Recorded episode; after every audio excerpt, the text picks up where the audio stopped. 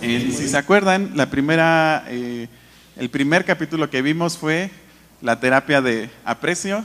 El segundo capítulo que vimos fue contar nuestras bendiciones. Y bueno, el, el, a mí me toca el tercero, que se va a llamar pequeñeces. Y ahorita van a entender por qué tiene este título.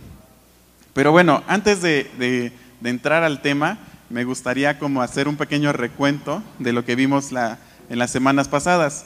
Eh, cuando estábamos hablando de la terapia de aprecio, eh, no sé si se acuerdan que pues estábamos aprendiendo a realmente apreciar lo que nos rodea, realmente apreciar todas las personas que nos rodean, todo lo que hacen por nosotros. Y bueno, yo lo que más, digamos, aprendí de, de, de, de esta plática fue precisamente eso. ¿no? Muchas veces olvidamos apreciar los las pequeñas acciones que las personas que están a nuestro alrededor hacen por nosotros. ¿no? Nadie tiene la obligación de hacer algo por nosotros. O sea, a menos que fuéramos, no sé, el rey de Inglaterra o algo así, pero si no somos alguien tan importante, nadie tiene la obligación de hacer algo por nosotros. Es más, ni siquiera siendo alguien muy, muy importante. ¿no? Y, muchas veces olvidamos estos pequeños detalles ¿no? que hace la gente por nosotros y no, no los apreciamos. Eh, y bueno, eh, tenemos que aprender realmente a apreciar a los demás. Creo yo que si podemos apreciar eh, esas pequeñas acciones que hacen los demás a favor nuestro, pues nuestra vida va a, mejorar en muchos sentidos. Me refiero especialmente a nuestras relaciones eh, personales con nuestra familia. Eh, muchas veces es nosotros como hijos, es muy difícil, eh, no sé, dar por hecho lo que los papás hacen por nosotros y nunca les damos las gracias. Al contrario, hasta les exigimos que nos den más, ¿no?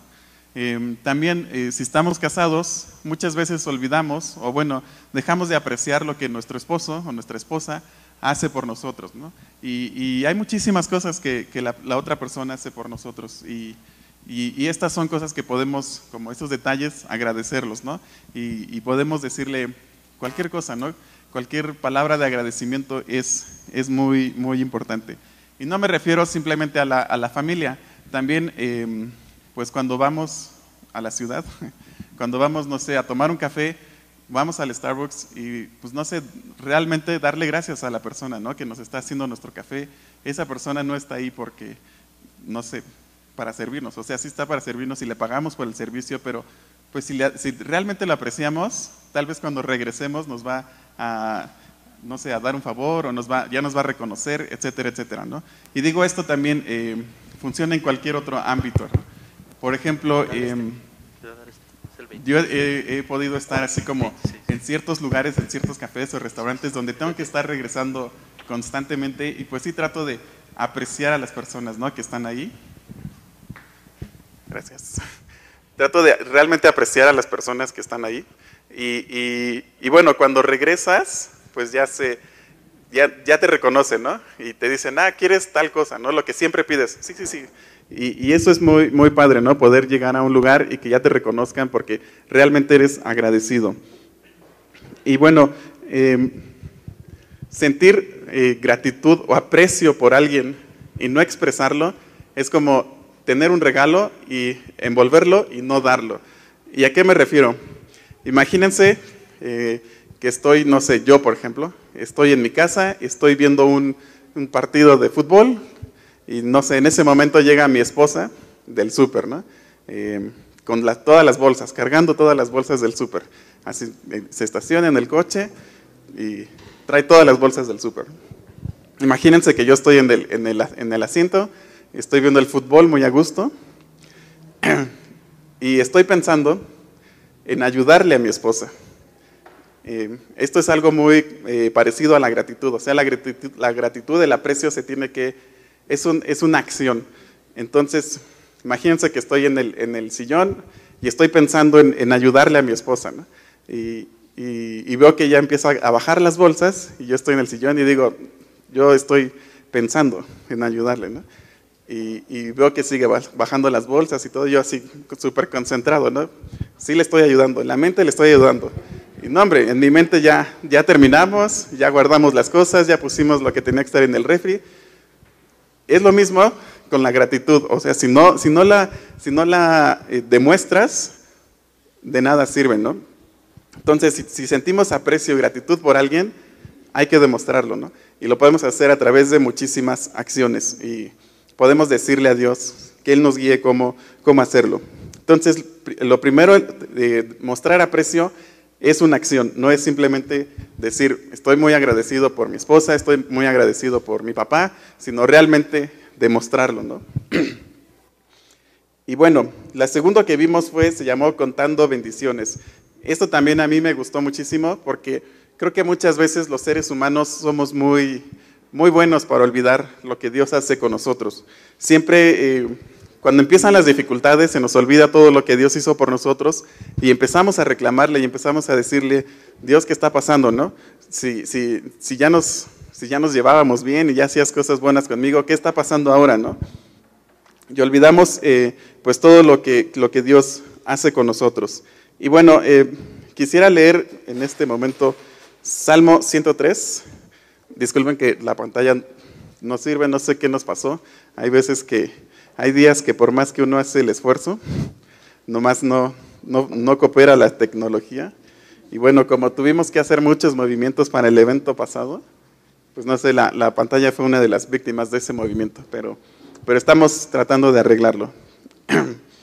y bueno, el, versículo que quiero leer es Salmo 103, 2. Este versículo dice, bendice alma mía a Jehová y no olvides ninguno de sus beneficios.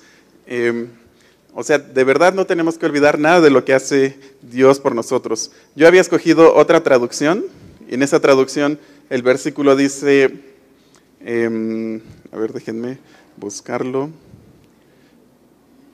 Aquí está, aquí está. Eh, sí es un pequeño, una pequeña dificultad que no tengamos la pantalla porque ahí ya tenía todo, pero bueno. Eh, Salmo 103, 103, 2.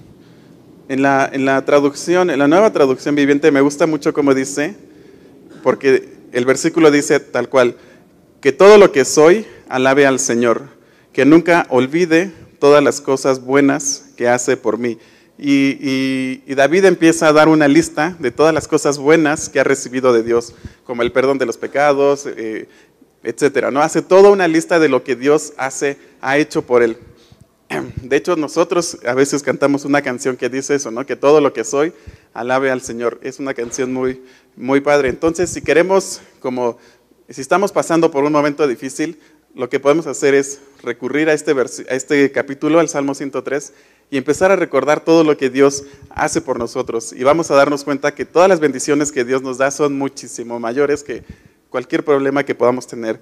Incluso así, si lo pensamos, si lo meditamos, realmente muchas de las dificultades que tenemos en la vida son, em, son enviadas por Dios con un objeto muy específico y después nos damos cuenta de que todo lo que Dios hace, lo hace por, por nosotros.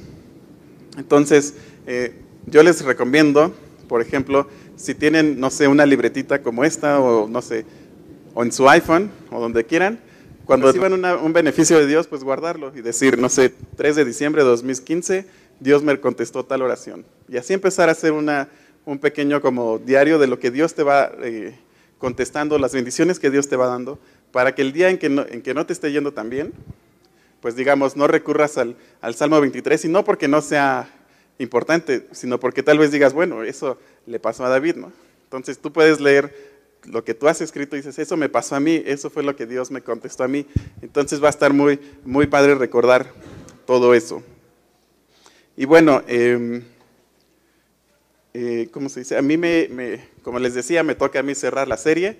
Eh, mi capítulo se llama Pequeñeces, el día de las pequeñeces, así tal cual se llama. No sé si han eh, leído en la Biblia, hay un versículo donde Dios habla del día de las pequeñeces.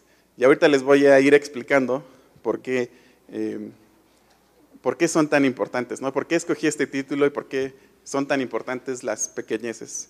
Y bueno, para, digamos, para contar esta, esta historia, voy a empezar contando un poco de mi historia.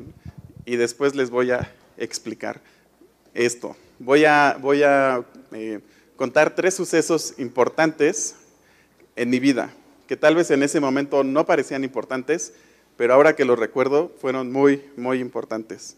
El primero de ellos fue cuando yo era muy pequeño, yo tenía aproximadamente yo tenía tres años, mis papás eh, decidieron aceptar a Cristo en su corazón, decidieron eh, entregarle su vida a Cristo y, pues, digamos, formar una, o bueno, restaurar su, su, matrimonio y formaron una familia cristiana, ¿no? Con todos los principios cristianos, con toda la educación cristiana, etcétera, etcétera.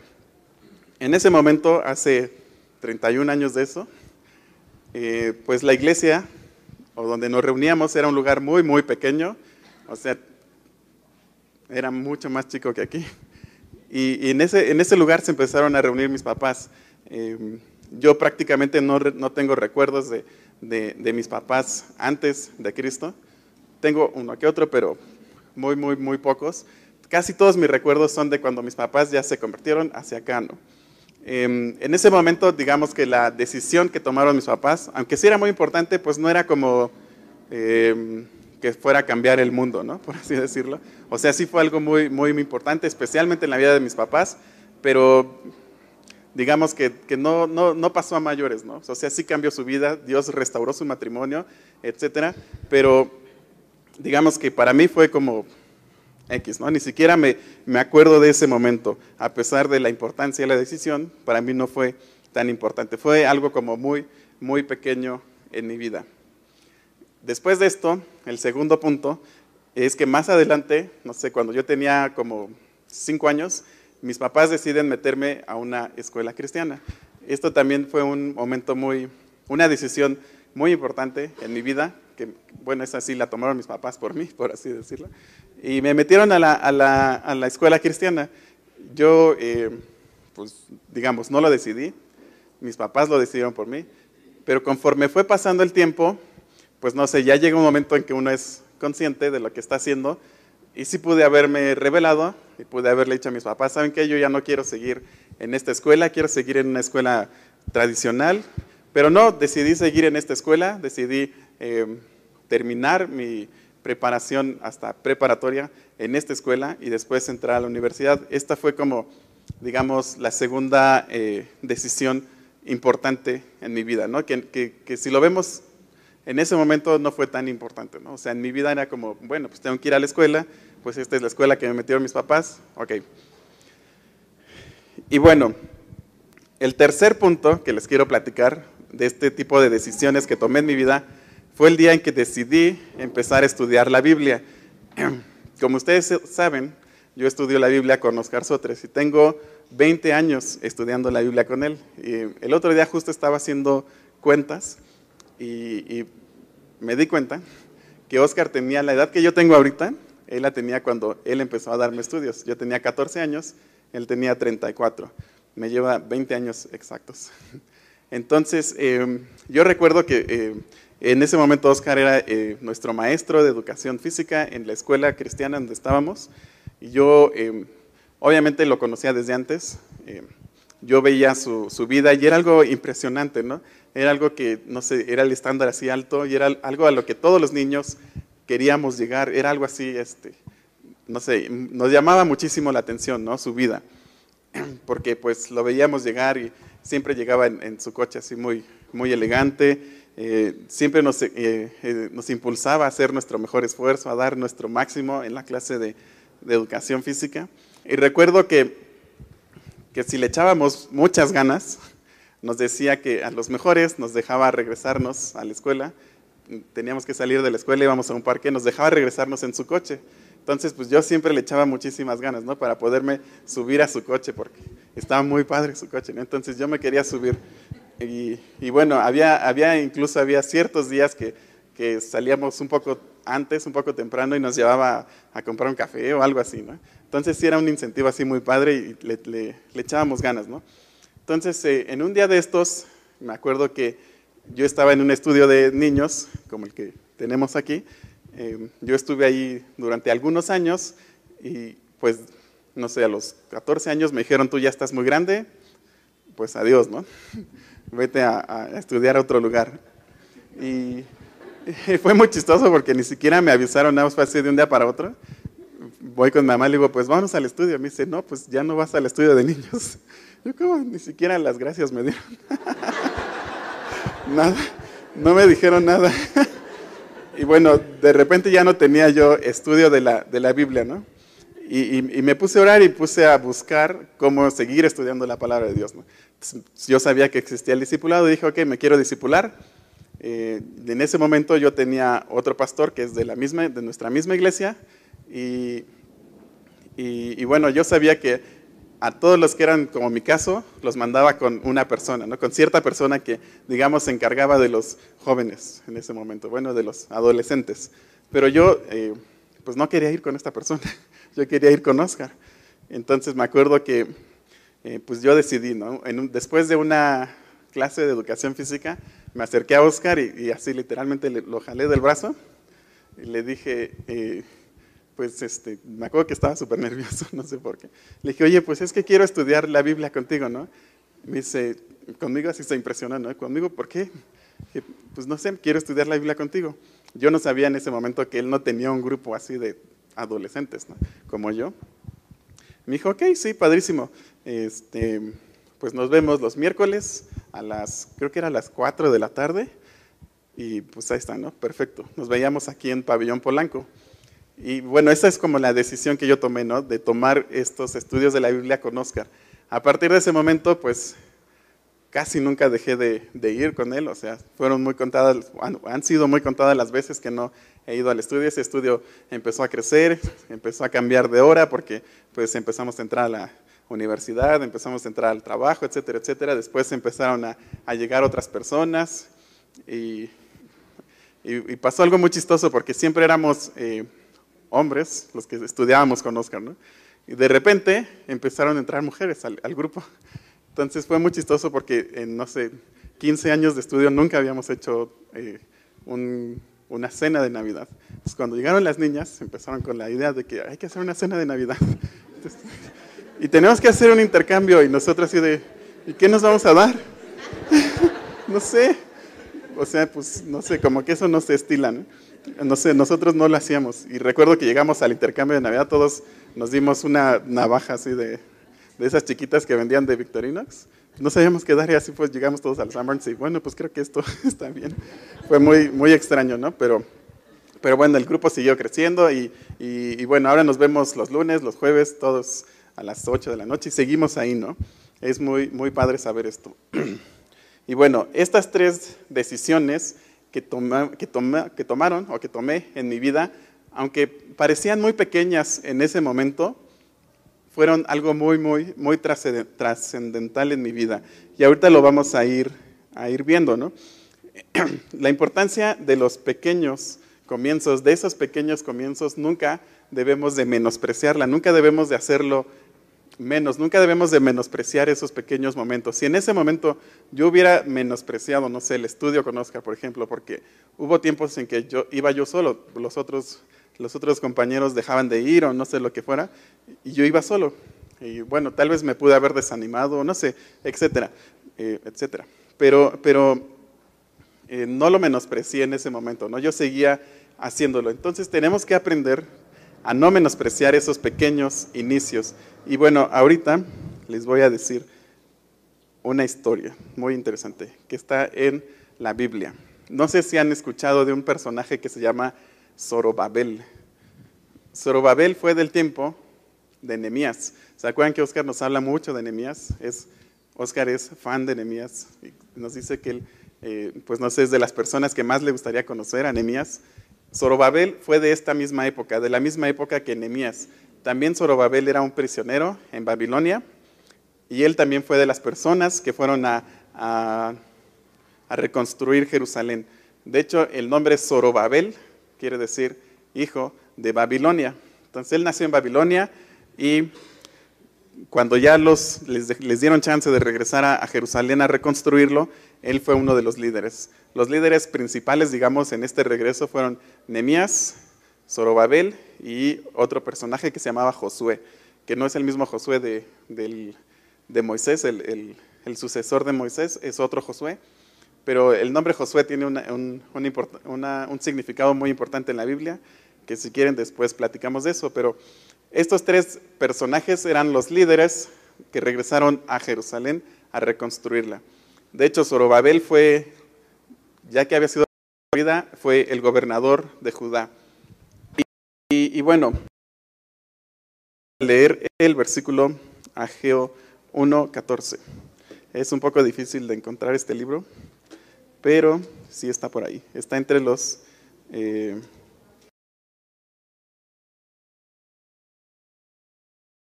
eh, profetas menores. ni siquiera yo lo encuentro.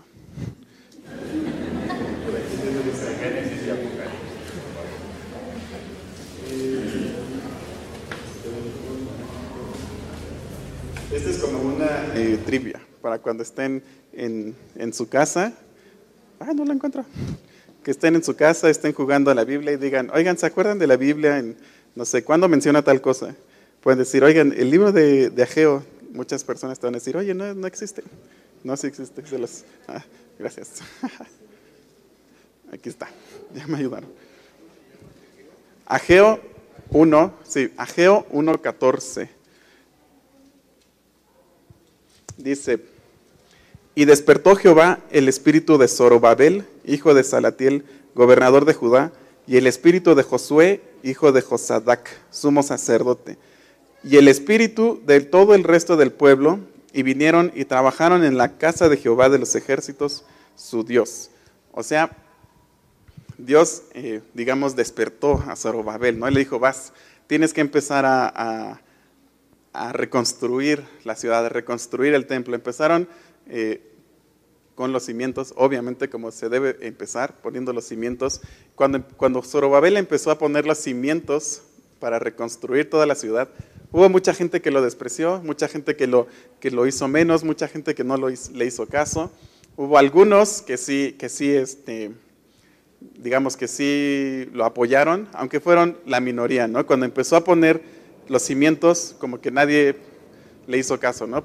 Y como les digo, era un comienzo muy pequeño. Imagínense reconstruir un templo, reconstruir una muralla, empezando con, no sé, una piedra, pues la gente lo, menospreciaba, ¿no? Era un inicio muy, muy, muy pequeño. Pero Zorobabel no se desanimó, no se desalentó, él siguió confiando en Dios y él empezó a, continuar ¿no? con, la, con la obra.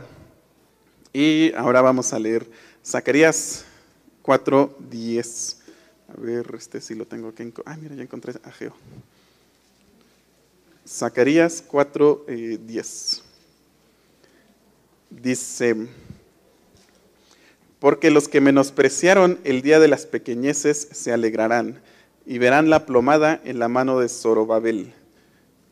Bueno, creo que todos sabemos lo que es una plomada. Es un instrumento que se usa en las construcciones para hacer las, las bardas, hacerlas pues derechas, como debe ser. Y bueno, eh, yo tenía, eh, si hubiera servido la pantalla, yo tenía otra traducción que, dice, que decía, eh, no menosprecien estos modestos comienzos. Así literal dice la, la otra traducción. ¿no? En este dice, em, porque los que menospreciaron el día de las pequeñeces se alegrarán. O sea, Dios está hablando de las personas que vieron cuando Zorobabel puso la primera piedra y lo, y lo, lo menospreciaron. Está hablando de que ellos por fin van a ver la obra terminada y, se, y ahora sí van a estar felices. Ahora sí que ya vean la, el templo, pues ahora sí van a estar felices. Pero en ese momento, cuando vieron que estaban poniendo el cimiento, menospreciaron la obra. Pero, pero muchas veces nosotros hacemos esto, ¿no? Ya que vemos todo puesto, ya todo grande, sí decimos, wow, está increíble, ¿no? Pero cuando vemos el inicio, lo menospreciamos, tendemos a menospreciar las cosas, ¿no? Y no le damos la, importancia que debería de, tener. Em, por ejemplo, vemos este, este lugar, ¿no? Que está pues, muy bonito, que está padrísimo, y decimos, wow, yo estoy muy a gusto aquí, ¿no? Eh, y sí, estamos muy a gusto. Y decimos, eh, pues yo quiero venir aquí porque está padrísimo, ¿no? Pero no sé si se acuerdan que esta reunión empezó hace muchísimo tiempo en la casa de Oscar con tres personas. O sea, imagínense que en ese momento Oscar hubiera dicho, ay no, nada más vienen tres personas y pues qué chiste, ¿no? Ya no, como que ya no lo, ya no, pues no está padre, ¿no? Y sí, sí me gustaría predicar, pero yo quiero predicar en un lugar no sé, ante mil personas o lo que sea, ¿no? Y no, pero no, Oscar nunca menospreció esas tres personas que empezaron a estudiar la palabra con él. Él las trataba como si fuera una audiencia de mil personas. Él, él, hacía, él estudiaba, él se preparaba como si fuera a hablar ante mil personas, aunque fueran solo tres personas. Y, durante, y pasó el tiempo y pues se ha convertido en esto, ¿no? En lo que vemos ahora. Sí ha sido algo eh, muy impresionante. Y esto es lo mismo que podemos hacer nosotros cuando vemos la vida de otras personas, ¿no? Que viven eh, cerca de Dios, que viven eh, confiando en Dios con todo su corazón. Las vemos y decimos, wow, yo quiero ser como esa persona, ¿no? Pero no estamos dispuestos a empezar desde las cosas pequeñas. Dios nos manda cosas pequeñas y las menospreciamos, ¿no? Y decimos, no, Dios, es que yo ya quiero ser alguien importante, yo ya quiero ser grande, yo ya quiero saber todo. Y Dios dice, no, espera, es con calma, despacio. Tienes que ir aprendiendo poco a poquito. Y vamos aprendiendo poco a poquito y vamos creciendo poco a poquito, pero no podemos menospreciar esos pequeños inicios que Dios nos manda. Y bueno, eh, ahora sí, vamos a leer, hablando de pequeños inicios, pues digamos que hay buenos inicios y también hay malos inicios.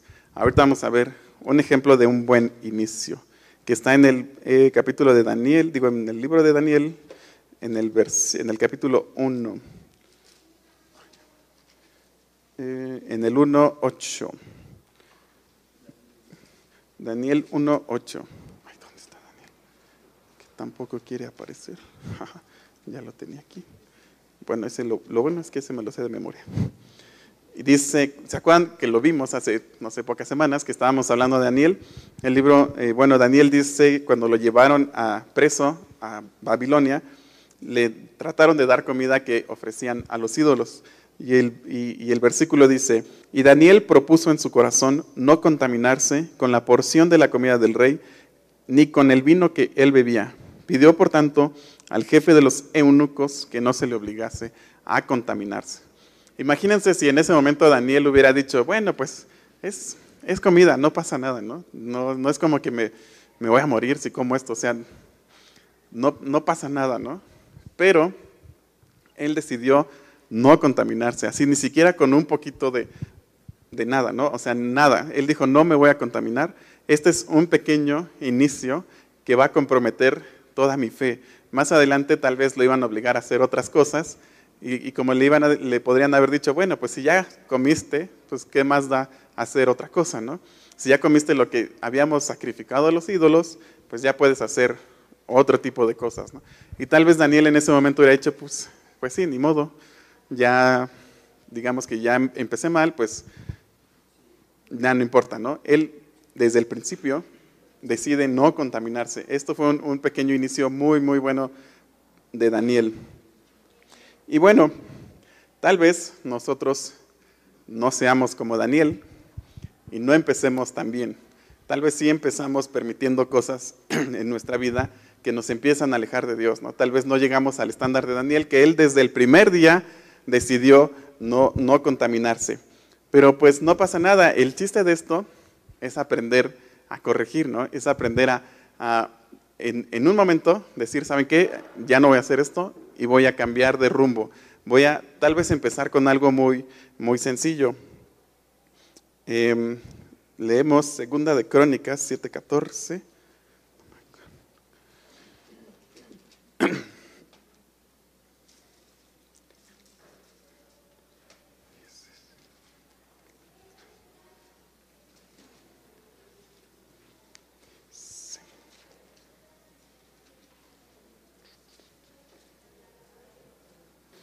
Eh, bueno, Dios dice, Dios nos está diciendo, si se humillare mi pueblo, sobre el cual mi nombre es invocado, y oraren, y buscaren mi rostro, y se convirtieron de convirtieren de sus malos caminos, entonces yo oiré desde los cielos, y perdonaré sus pecados, y sanaré su tierra.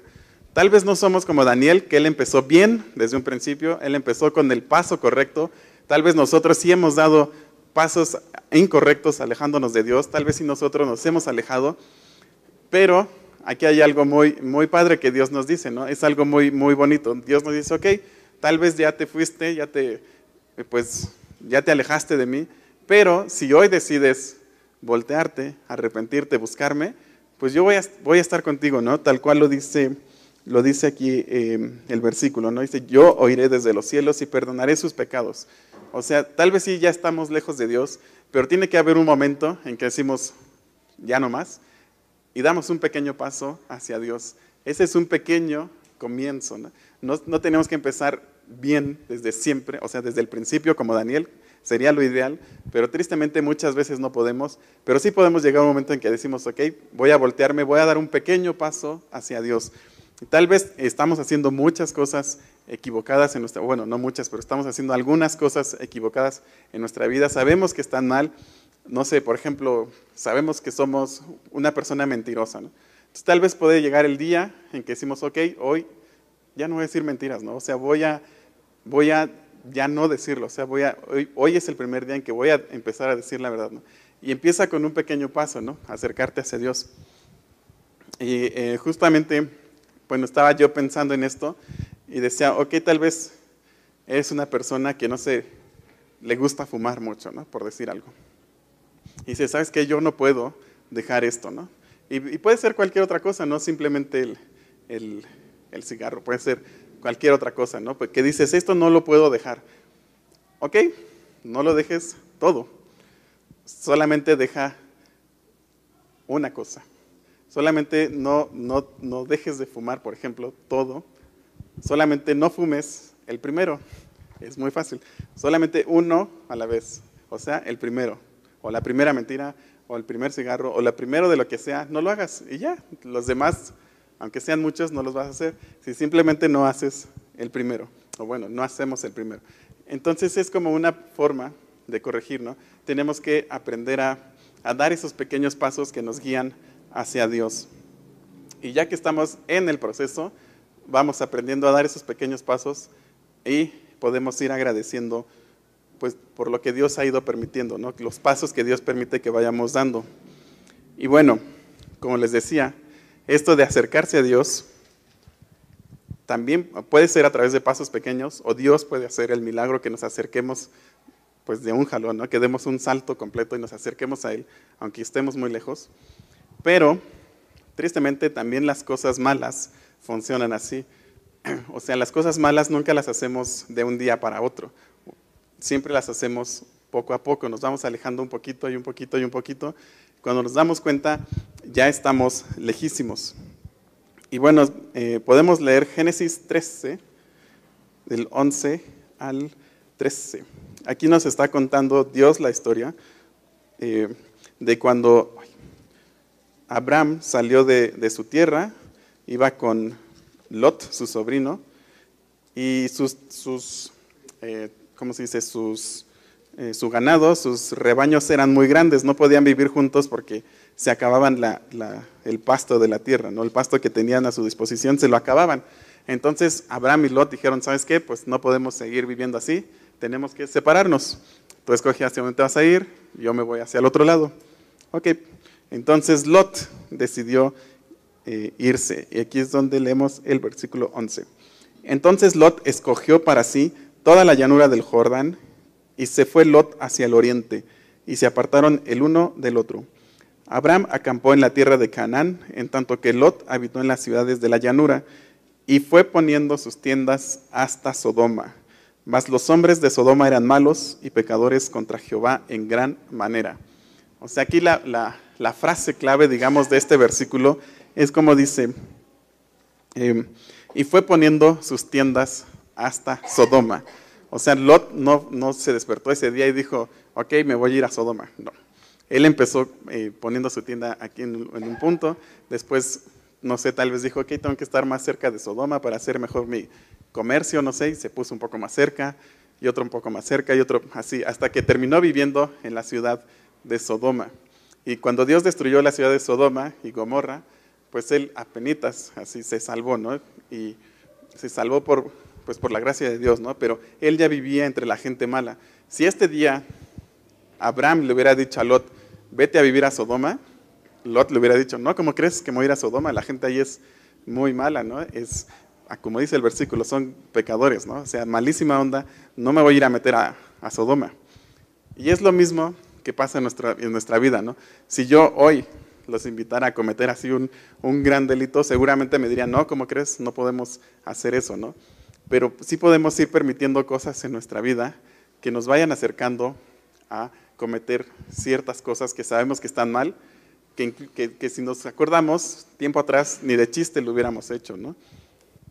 Eh, me acuerdo que una vez leí la historia de un, de un asesino en Estados Unidos, un asesino serial, que mató hacia no sé cuántas mujeres, así muchísimas, y lo entrevistaron, y, él y le dijeron, oye, pues, ¿por qué haces esto? ¿no? ¿Cómo fue que esto empezó? Y dijo, pues yo empecé viendo cosas en la televisión que no tenía que ver, ¿no? Yo empecé así viendo y un poquito y un poquito, y después era suficiente y tenía que, no sé, salir con una chica, etcétera. Y así fue creciendo su maldad, la maldad de este hombre, hasta que llegó a convertirse en un asesino. O sea, si, si antes de eso le hubieran dicho, vas a matar a, no sé, 10 mujeres, le hubiera dicho, no, por supuesto que no, no lo voy a hacer. Pero él permitió en su vida cosas que lo fueron acercando, acercando poco a poco, poco a poco.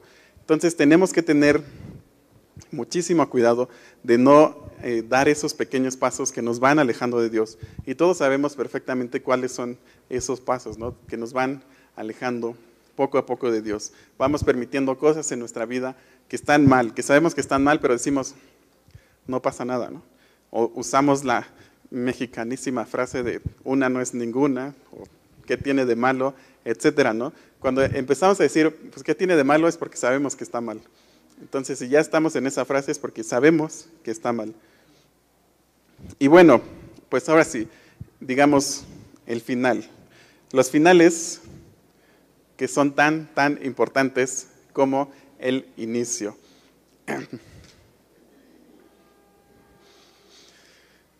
Si recordamos la historia que yo les estaba contando de cuando mis papás decidieron eh, acercarse a Dios, de cuando decidieron entregarle su vida a Dios hace 30 años, eh, en ese momento no era como muy importante la decisión, pero si ahora lo recuerdo, o bueno, veo hacia atrás lo que, lo que ellos hicieron, pues sí fue algo muy, muy importante, porque como les dije, Dios restauró su matrimonio, eh, yo pude crecer en un ambiente eh, cuidado, un ambiente cristiano con los principios bíblicos, gracias a Dios. Eh, muchas personas de mi familia conocieron a Dios gracias a esa decisión que, que mis papás tomaron, muchos de, de, los hermanos de mi papá, de los hermanos de mamá, de mis abuelos, etcétera, muchos conocieron a Dios gracias a esta decisión que tomaron mis papás. Y no solo de la familia, también muchos amigos decidieron venir a gracias a esta decisión que tomaron mis papás. O sea, fue una decisión muy sencilla, pero si lo vemos ahora fue algo enorme. O sea, muchísimas cosas no hubieran pasado si mis papás no hubieran tomado esa decisión. O sea, por ejemplo, no sé, seguramente yo no estaría aquí, ¿no? Esa es una, una de las grandes, este, digamos, pues lo que ellos decidieron afecta hasta, hasta, hasta hoy, ¿no? Y seguramente seguirá afectando porque si, Dios quiere que en algún, día, yo tenga hijos, pues también los va a educar en estos principios. Y, digamos que ya va a ser la segunda generación que son beneficiados por la decisión que tomaron mis papás. Por ejemplo, mis sobrinos, yo sé que son beneficiados por esto. Y así vamos a seguir contando, ¿no? Eh, las bendiciones que Dios nos ha dado gracias a esa, a esa decisión que tomaron mis papás. Y ahora la segunda decisión que tomé de tomarla, o bueno, de estudiar en la escuela cristiana, también en ese momento no era muy importante, tal vez fui un poco obligado, tal vez no, pero el chiste es que yo tomé la decisión porque como les digo, a los, no sé, a los 14, 15 años, yo le pude haber dicho a mis papás, ¿saben qué? Yo ya no quiero estar en esta escuela, yo quiero una escuela normal, pero no, yo decidí estudiar en esta, en este, en esta escuela cristiana. ¿no? Igual estos beneficios, de esa, los beneficios de esta decisión los pude seguir viendo a lo largo de mi vida. Todos los principios que yo aprendí en esta escuela los pude aplicar cuando estudiaba en la universidad, los pude aplicar tiempo después en mi trabajo, etcétera, etcétera. Y bueno, ahora gracias a Dios, eh, pues estoy trabajando en este sistema, ¿no? O sea, fue algo tan impresionante en mi vida que ahora yo soy eh, pues supervisor, ¿no? En el sistema donde yo estudié, ahora yo lo hago, ¿no? Ahora yo se lo doy a otras personas porque sé de la importancia que tuvo en mi vida y no solo en mi vida, sino en la vida de otras personas, de otros compañeros que yo tenía. Y es algo que yo eh, pues quiero hacerlo con otras personas. ¿no? Entonces, esa pequeña decisión que yo tomé en, este, en ese momento, pues sigue hasta el día de hoy, ¿no? Sigue afectando hasta el día de hoy. Y bueno, por último, la decisión de tomar estudios de la Biblia, pues creo que eh, pues es más que evidente, ¿no? Gracias a Dios puedo seguir en este lugar, puedo seguir en este, en este, eh, puedo estar en este momento. Y no solo eso, ahora yo puedo, eh, pues no sé, transmitir lo que, yo, lo que yo aprendí, se lo puedo transmitir a otras personas, ¿no? Entonces, digamos que esas personas ahora son beneficiadas de que yo haya tomado esa decisión hace muchísimo tiempo, ¿no? Hace 20 años yo tomé esa decisión y esta decisión sigue afectando hasta, hasta nuestros días. Entonces, si se dan cuenta, son tres decisiones muy, muy eh, pequeñas que tomé cuando era muy joven, que siguen afectando hasta ahora, ¿no? Entonces, no podemos eh, menospreciar ningún inicio, por pequeño que sea. Y bueno, eh, digamos, ahora sí, para, para ver el final, vamos a leer Daniel 10, 12. A ver, ¿dónde está? Daniel. Daniel, Daniel, Daniel. Aquí está. Daniel 10, 12 es el final de la decisión de Daniel, ¿no? Dice, entonces me dijo, o sea, eh, un ángel de Dios estaba hablando con Daniel en ese momento, entonces me dijo, Daniel, no temas, porque desde el primer día que dispusiste tu corazón a entender y humillarte en la presencia de tu Dios, fueron oídas tus palabras, y a causa de tus palabras yo he venido. O sea, desde el primer día que tomamos una decisión a favor de Dios, vamos a ver sus, eh, sus consecuencias, sus resultados, hasta que nos muramos. O sea, nos va a afectar toda nuestra vida, para bien, obviamente. Lo mismo que si tomamos una mala decisión que puede afectar toda nuestra vida, lo mismo si tomamos una decisión a favor de Dios puede afectar toda nuestra vida, como lo vemos aquí con Daniel, ¿no? En ese momento tal vez sí fue muy difícil para Daniel decir, no, ¿sabes qué? Yo no quiero esa comida. Tal vez estaba pensando, no sé, que le iban a meter a la cárcel o que lo iban a, no sé, incluso matar o lo que sea. Ahora imagínense los amigos de Daniel, ¿no? Porque dice... Eh, la Biblia que Daniel iba con otros amigos, obviamente los tres famosos que, que después los echan al fuego y Dios los salva, pero iban otros, amigos, no eran solo esos cuatro, e iban otros más, iban más personas, no iban otros amigos con Daniel. Imagínense ver a Daniel que dice, ¿sabes qué? Yo no quiero comer de esto. Y las personas que, que, que, no creían, o bueno, que no tenían esa convicción que tenía Daniel, imagínense lo que estaban pensando, ¿no? Así de, Daniel, ¿qué estás haciendo? O sea, te van a meter a la cárcel, te van a matar, etcétera. ¿Qué importa, no? Que comas un poco de esto, no pasa nada, no, no, no te vas a ir al infierno si comes eso, o sea, no pasa nada, ¿eh? o sea, tú cómetelo y ya, ¿no? Pero Daniel dijo, no, no voy a, a, contaminarme. Y esta decisión, pues, influyó para que sus otros tres amigos también, digamos, se afirmaran en sus decisiones y después decidieran no, no adorar a, a la imagen de Nabucodonosor y los echaran al fuego, ¿no? Imagínense otra vez a sus amigos pensando así de, no puede ser estas personas, o sea, las van a matar por hacer eso, o sea, ¿qué tenía de malo que hicieran esto? No pasa nada, o sea, nosotros sabemos que siguen creyendo en Dios, no, pasa nada, ¿no? Pero no, ellos decidieron no hacerlo. Entonces, eh, esta primera decisión que toma Daniel, vemos su resultado muchos años después, ¿no? Y, Dios le dice, desde el primer día que tú decidiste, pues desde ese día yo te he, he cuidado, ¿no? Y por último regresamos a Ageo. A ver, aquí está. Ageo 2, 18 al 19. Dice, meditad pues en vuestro corazón desde este día en adelante. O sea, es el día en que están decidiendo reconstruir Jerusalén. Dice, desde este día en adelante, desde el día 24 del noveno mes, eso es el 18 de diciembre, desde el día que se echó el cimiento del templo de Jehová, Meditad pues en vuestro corazón. O sea, Dios les está diciendo, apunten bien este día. El mes, eh, el día 24 del noveno mes, que como les digo es el 18 de diciembre, Dios les dijo, apunten bien este día, ¿no? En, en su diario, en donde quieran, pero apúntenlo bien. Meditad pues en vuestro corazón desde este día en adelante, ¿no? Dios les dice, apúntenlo bien este día. Y dice, no está aún la simiente en el granero, ni la vid, ni la higuera, ni el ganado, ni el árbol de olivo ha florecido todavía, mas desde este día os bendeciré. O sea, Dios les dice, apunten bien este día y fíjense bien que ahorita no tienen nada. O sea, no hay nada, no hay ni ganado, no hay granos, no hay nada, no tienen nada. Pero dice Dios, Desde este día que decidieron a favor de mí, desde este día que decidieron tomar esta pequeña decisión a favor de mí, desde este día yo los voy a bendecir. Y es lo mismo que, como les decía, pasa con, con nosotros, ¿no? Desde el día, desde el momento en que decidimos confiar en Dios, desde ese día Dios nos empieza a bendecir.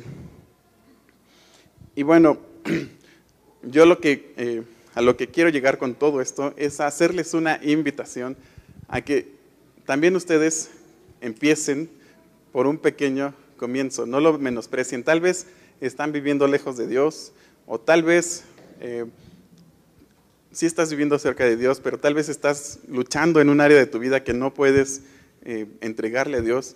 Pues empieza con algo, con una, con una, con una sencilla acción, ¿no? De voltar, voltearte hacia Dios. Empieza con algo muy fácil.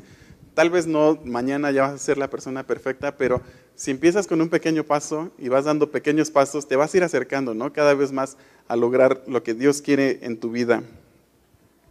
Em, tenemos que tener muchísimo, muchísimo cuidado con los pequeños pecados que nos alejan de Dios. No son los grandes pecados los que nos alejan de Dios, porque no son los grandes pecados que hacemos de un día para otro, sino hacemos los pequeños pecados. Con un pequeño pecado que hagamos en un día, ya nos alejamos de Dios. Ya podríamos hacer otros mil pecados enormes. Ya no importaría, porque solo fue uno el que nos alejó de Dios. Solo ha sido un pecado el que te alejó de Dios, ¿no? Y, bueno, ah, mira, esto no lo tengo aquí apuntado. No sé si han escuchado ustedes la historia de las 99 ovejas. O sea, Dios ya tenía su rebaño de 99 ovejas. Digamos que ya tenía el 99% de su rebaño. Le faltaba el 1% de su rebaño. Le faltaba una pequeña cosa, ¿no? Le faltaba algo muy, muy pequeño. Solamente el 1%. Muchos podríamos decir, bueno, pues ya 99, pues se redondea a 100. Pero no, especialmente si tienes dinero, si tienes 99 centavos, no es un peso. O sea, son 99 centavos. Si tienes 99 pesos, no son 100 pesos. Si quieres comprar algo de 100 pesos y llevas 99 pesos, no te lo van a dar. Y así tal cual pasa con, Dios, ¿no? O sea, Dios ya tiene su rebaño de 99% y le falta el 1%. Y tal vez ese 1% seas tú. Eh, tal vez ese 1% que le falta a Dios seas tú, ¿no? Seas el que está lejos del rebaño. Y esto de las pequeñeces es tan importante, nosotros no le damos importancia, pero es tan importante para Dios, que dice que Él deja el rebaño y va por ese 1% que le falta, va, por esa oveja que le falta, ¿no? Y todos nosotros en algún momento hemos sido esa oveja que le falta a Dios. Todos hemos sido ese, en algún momento ese, esa oveja que está perdida por ahí y, Dios va por nosotros, ¿no? Todos, todos en algún momento hemos sido la oveja número 100 que a Dios le falta para completar su, su rebaño. Y bueno, si estás, si tú eres, digamos, si tú eres esa, si sabes que tú eres esa oveja número 100 y quieres acercarte a Dios, te has dado cuenta de que las pequeñas cosas, de las pequeñeces sí le importan a Dios o sea, por muy insignificantes que nos sintamos, sabemos que Dios le importa, ¿no? No hay ninguna cosa tan pequeña en nuestra vida que a Dios no le importe. A Dios le importa todo. Y podemos leer en la Biblia de Génesis, Apocalipsis, y nos vamos a dar cuenta de que Dios le importan todas las pequeñas cosas, ¿no? Incluso, eh, acuérdense del pasaje que dice que que Dios cuenta el, cabello ¿no? que tenemos. Dios sabe la cuenta del, del, pelo que tenemos, del cabello que tenemos. Dios sabe cuando un pajarito se muere, ¿no? Un pajarito que nosotros no damos ni cinco pesos por el pajarito. Dios sabe cuando ese pajarito se muere. Entonces, si tú estás en este momento, sabes que tú eres la oveja 100 y sabes que estás lejos, pues Dios te está buscando, ¿no? Dios, Dios quiere estar contigo, Dios quiere ir por ti, Dios quiere eh, esa pequeña parte que le falta para completar su rebaño. Entonces, si tú sabes que eres esa persona, pues yo voy a hacer una oración para pedirle a Dios por ti. Pues lo más importante es que tú se lo pidas a Dios. O sea, yo lo puedo, lo puedo hacer, pero, pero esto no es como cuando juegas a las escondidillas, no puedes decir uno, dos, tres por mí, por todos mis compañeros. No, esta decisión la tiene que tomar cada persona. Entonces, si tú sabes que eres esa oveja número 100 y sabes que Dios te está buscando, voy a hacer esta oración. También incluso si sabes que, estás luchando en tu vida con algo que no puedes lograr, y, tal vez sea algo eh, pues ya muy grande en tu vida, pero puedes empezar con un pequeño paso de voltearte y acercarte a Dios. Entonces voy a hacer una oración. Si hay alguna persona que sabe que es la oveja número 100, pues eh, repitan lo que yo voy a decir. Dios va a estar escuchando. No tiene que decir nada en voz alta. Dios escucha los pensamientos. Lo importante de esto es pues eh, confiar en Dios, ¿no? Saber que son nuestros pecados, nuestros pequeños pecados los que nos han alejado de Dios, pero que Dios quiere tener esa relación con nosotros, ¿no? Por eso deja el 99 de las ovejas y va por una que le hace falta. Entonces vamos a orar, eh, repitan lo que yo voy a decir en su corazón, no tienen que decir nada en voz alta, Dios lo va a escuchar. Y, bueno, pues vamos a, vamos a orar. Dios, pues te doy muchísimas gracias, primero que nada, por este día. Gracias por este día que tú nos has dado. Te doy gracias porque pues me doy cuenta que son las pequeñas cosas las que me alejan de ti. Son esos pequeños pasos que yo decidí dar para alejarme de ti. Pero te quiero pedir el día de hoy que tú me restaures. Quiero pedirte que tú pues me perdones por estas cosas malas que yo he hecho. Eh, quiero corregir estas cosas equivocadas en mi vida, quiero que tú entres a mi corazón y tú pues limpies mi vida y de esta manera pueda estar otra vez cerca de ti como tú lo planeaste desde un principio. Quiero entregarte mi vida, quiero entregarte esas áreas en mi vida que sé que están mal, sé que tú las puedes corregir y bueno, hoy quiero tomar esta pequeña decisión, pero muy importante. Eh, yo confío en todo lo que tú me dices, creo todo lo que tú me dices. Y bueno, te lo pido todo esto confiando en lo que hizo Jesús por mí en la cruz. Amén.